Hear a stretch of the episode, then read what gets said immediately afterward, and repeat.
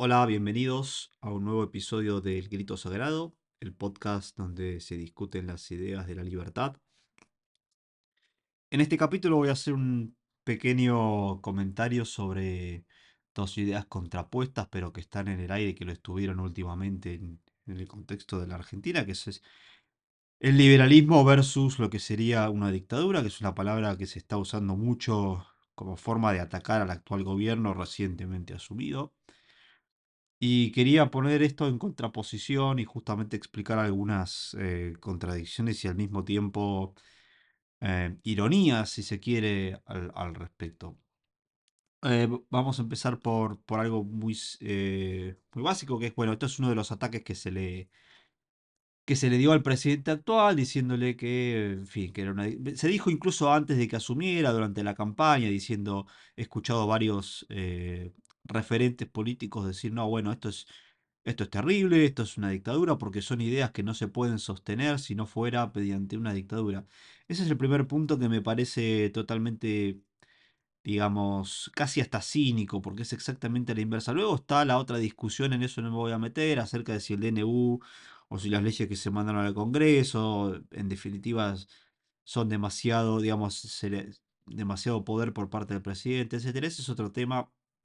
No voy a entrar en eso, pero sí me interesa la, el primer punto, la, la ironía, la, digamos, eh, la contradicción enorme cuando dice eh, son ideas, escuchar a un referente decir esto, ¿no? Son ideas que no se pueden sostener si no fuera por una dictadura. Eso es exactamente lo contrario de cómo es.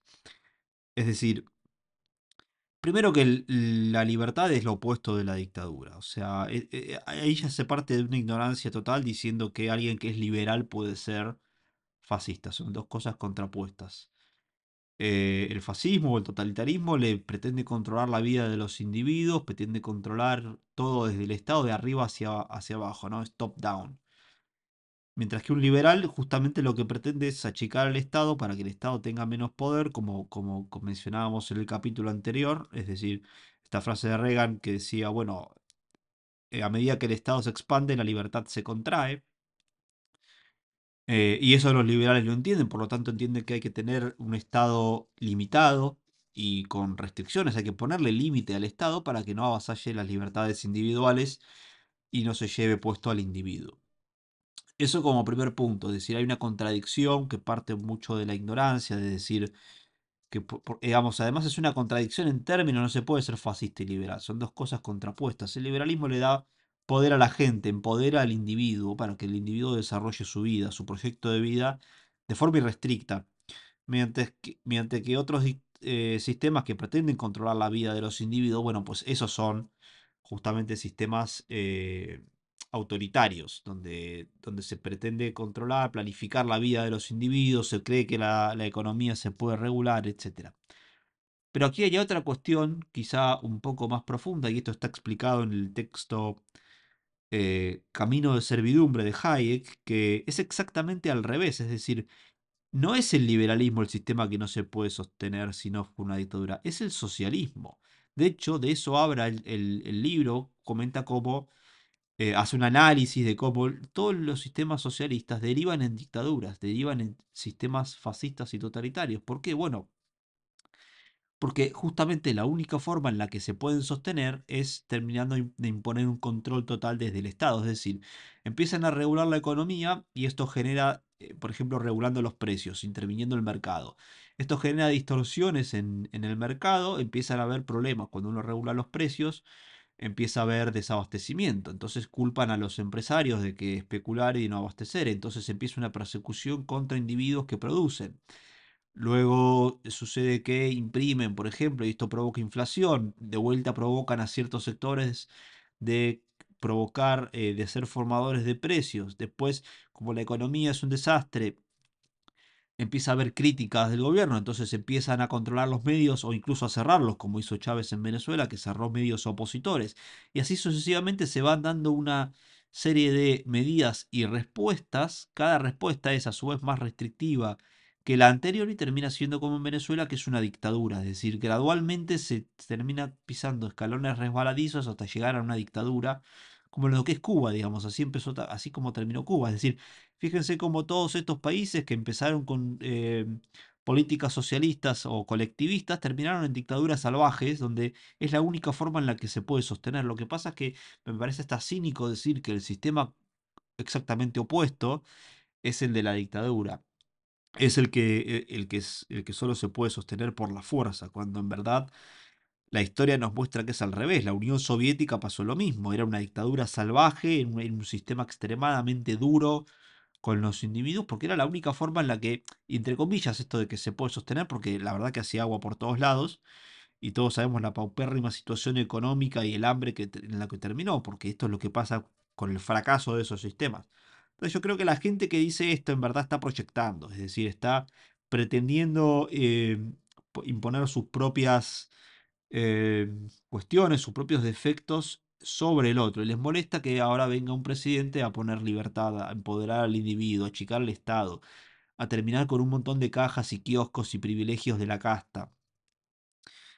Porque están acostumbrados eh, durante años a vivir de, de, la política a expensas de los demás eh, mediante un sistema que no, que no funciona. También quiero mencionar que es imposible planificar la economía, como mencioné, no se puede pretender determinar las preferencias o, digamos, eh, sí, conocimientos o valores de cada individuo de, de la sociedad. Es absurdo decir que desde un estado una persona que no te conoce, que no sabe quién sos, va a saber cómo gastar tu dinero, en qué, cuánto precio tienes que comprar o vender y a qué cosas te tenés que dedicar. Eso es, digamos, absurdo, por lo cual el único sistema que tiene sentido es liberar y dejar que las cosas sucedan por orden espontáneo. Es decir, dejar que los individuos ya, ya se saben organizar, los agentes de la economía ya se saben organizar espontáneamente y eso va a dar fruto al crecimiento económico porque el intercambio, como decía Adam Smith, la riqueza se genera mediante el intercambio voluntario de los individuos en el orden espontáneo del mercado. Entonces acá estamos frente a dos paradigmas distintos. El paradigma que, se fue, que fue derrotado, que es este de, pretender controlar, pretender eh, manipular a toda la gente de la sociedad como si el Estado fuera un gran maestro que mueve piezas de ajedrez en un tablero y nosotros simplemente fuéramos los peones que van de un lado para otro. Y el otro paradigma que dice, no, no, en vez de ser top-down, que sea bottom-up. La gente sabe organizarse, el Estado se tiene que apartar y tiene que dejar que, el orden espontáneo genere la riqueza en, la sociedad. Y de vuelta, insisto, fíjense la nobleza de este argumento. Decir, bueno, dejemos que los actores, que la gente sola se, se coordine para, digamos, maximizar su propio beneficio individual y de esta manera todos cooperando. Es un sistema de cooperación social el capitalismo. Eh, de esta manera, cooperando, nos vamos a, nos vamos a llevar bien y mediante la libertad nos podemos eh, entender perfectamente. Y a eso le pretenden achacarle el argumento de fascista y totalitario. Em, bueno, ciertamente irónico, a tal punto que ya me parece irritante y por eso creo que mencionaba un, un comentario en este podcast. Y la frutilla del postre es decir que todos los que se quejan de que el DNU Dije que no iba a hablar del tema, no voy a, no voy a entrar en profundidad, pero sí voy a mencionar esto.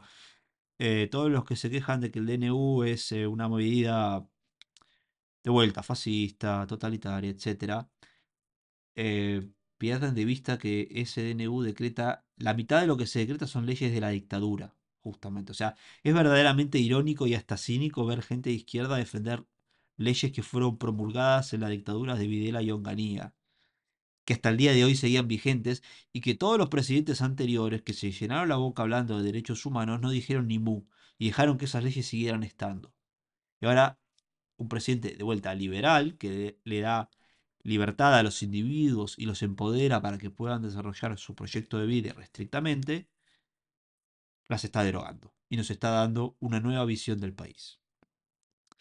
Bueno, hasta acá el comentario de hoy simple. Eh, quería reflexionar sobre esta idea y entender que no, no, podríamos dejar pasar este tipo de, de cinismo, de ironía, de, sí, de, revanchismo por parte de cierta gente que claramente tiene intereses eh, propios que están siendo tocados porque son parte de la casta.